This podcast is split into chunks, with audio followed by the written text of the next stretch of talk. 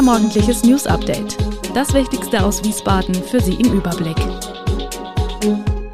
Guten Morgen aus Wiesbaden an diesem 13. Dezember. Neue Buslinie zwischen Mainz und Wiesbaden. Fast doppelt so viele Einbrüche im Winter im Rheingau-Taunus und mehr Ladesäulen für Elektroautos in Wiesbaden. Das und mehr heute im Podcast. Wiesbaden bekommt mehr Ladesäulen für Elektroautos.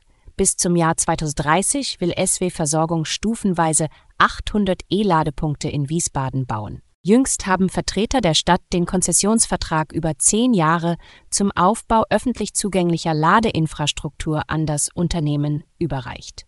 SW Versorgung hatte sich in einer Ausschreibung als Bestbieter gegenüber den Konkurrenten durchgesetzt.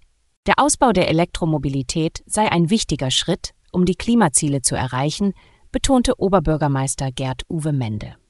Bislang sind in Wiesbaden noch eher wenige E-Fahrzeuge zugelassen.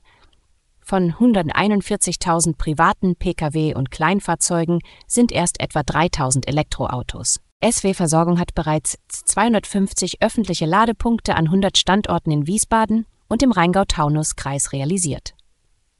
Das Unternehmen hat eine eigene Ladekarte eingeführt, die an 185.000 Ladepunkten in Europa nutzbar ist.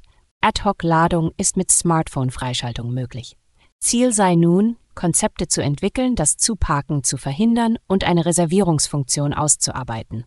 Mit dem Fahrplanwechsel am 10. Dezember haben SW Verkehr und Mainzer Mobilität die neue Buslinie 74 eingeführt. Die Linie 74 fährt montags bis freitags im Halbstundentakt über die Schiersteiner Brücke und bringt Wiesbadener schnell nach Mainz. Für Fahrgäste aus der Mainzer Innenstadt sowie aus Hechtsheim, Bretzenheim, Gonsenheim und Mombach ist die 74 eine gute Verbindung der Stadtteile untereinander, aber auch ins Gewerbegebiet an der Wiesbadener Eppelallee und zum Hauptbahnhof der hessischen Landeshauptstadt.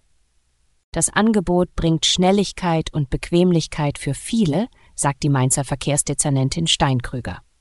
Profitieren werden etwa Pendler und Studierende aus Wiesbaden, aber auch Mainzer, die im Gewerbegebiet an der Eppelallee einkaufen möchten. Die Wiesbadener Stadträtin Reinhardt ergänzte, dass Wiesbadener Fußballfans mit der Linie 74 für Spiele unter der Woche zur Mainzer Mewa Arena fahren können. Sie lobte die vielen Umsteigemöglichkeiten auf der Strecke. In der dunklen Jahreszeit steigt die Zahl der Einbrüche. Im Rheingau-Taunus ist die Zahl im Vergleich zum Sommer sogar fast doppelt so hoch, wie die Zahlen der Polizei belegen. Zuletzt wurden allein am vergangenen Wochenende im Kreis sechs Einbrüche gemeldet. Mehr Einbrüche im Winter seien leider nichts Ungewöhnliches, erklärt ein Sprecher der Polizei Westhessen. Da es früher dunkel werde, nutzten Einbrecher die Zeit ab 17 Uhr bis zur Rückkehr der Anwohner von der Arbeit gerne, um unbemerkt zu bleiben. Die Vorweihnachtszeit mit Kurzurlauben oder Ausflügen trage ebenfalls einen Teil dazu bei, dass Wohnungen und Häuser unbeobachtet blieben.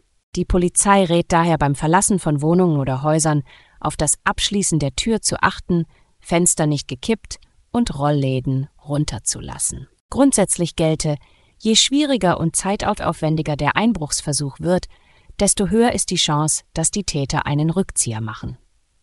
Sicherheitssysteme an Hauseingängen gäbe es in verschiedenen Formen, darunter verstärkte Türrahmen, einbruchhemmendes Glas oder Kameras. Zur Einbruchssicherung von Gebäuden bietet die Polizei kostenlose Beratungen an. Die Bundesanwaltschaft hat nach der groß angelegten Antiterror-Razzia gegen sogenannte Reichsbürger vor rund einem Jahr erstmals Anklage erhoben. Es geht um insgesamt 27 Tatverdächtige, wie die Behörde in Karlsruhe mitteilte. Sie wirft diesen unter anderem Mitgliedschaft und Unterstützung einer terroristischen Vereinigung vor. Die Verfahren sollen vor den Oberlandesgerichten in Frankfurt am Main, München und Stuttgart geführt werden. Diese müssen entscheiden, ob sie die Anklage zulassen und einen Prozess ansetzen. Am 7. Dezember vergangenen Jahres hatte die Bundesanwaltschaft in mehreren Bundesländern Österreich und Italien 25 Frauen und Männer festnehmen lassen. Darunter waren die frühere AfD-Bundestagsabgeordnete Birgit Malsack-Winkemann sowie ein KSK-Soldat der Bundeswehr. Als einer der Redelsführer gilt der Unternehmer Heinrich da Dreizen, Prinz Reuß. Der Kreis der Verdächtigen ist weitaus größer und wächst im Zuge der Ermittlungen stetig. Viele von ihnen sitzen in Untersuchungshaft. Seit 2010 wurden in Deutschland 18 islamistische Anschläge verhindert, teilt das Bundeskriminalamt mit. In Hessen konnten in 2018 und 2019 Anschläge in Frankfurt und Umgebung abgewendet werden. In Hamburg wurden 2021 und 2023 jeweils Anschläge vereitelt. In Nordrhein-Westfalen wurden neun Anschläge zwischen 2011 und 2023 verhindert. Weitere vereitelte Anschläge fanden in Sachsen, Niedersachsen, Mecklenburg-Vorpommern, Schleswig-Holstein und Berlin statt. Das BKA warnt vor einer Gefährdung der Sicherheitslage in Deutschland und Europa im Kontext des Nahostkonflikts und koordiniert Maßnahmen mit anderen Sicherheitsbehörden. Alle Infos zu diesen Themen und noch viel mehr finden Sie stets aktuell auf wiesbadener-kurier.de. Gude Wiesbaden ist eine Produktion der VRM von Allgemeiner Zeitung, Wiesbadener Kurier, Echo Online und Mittelhessen.de.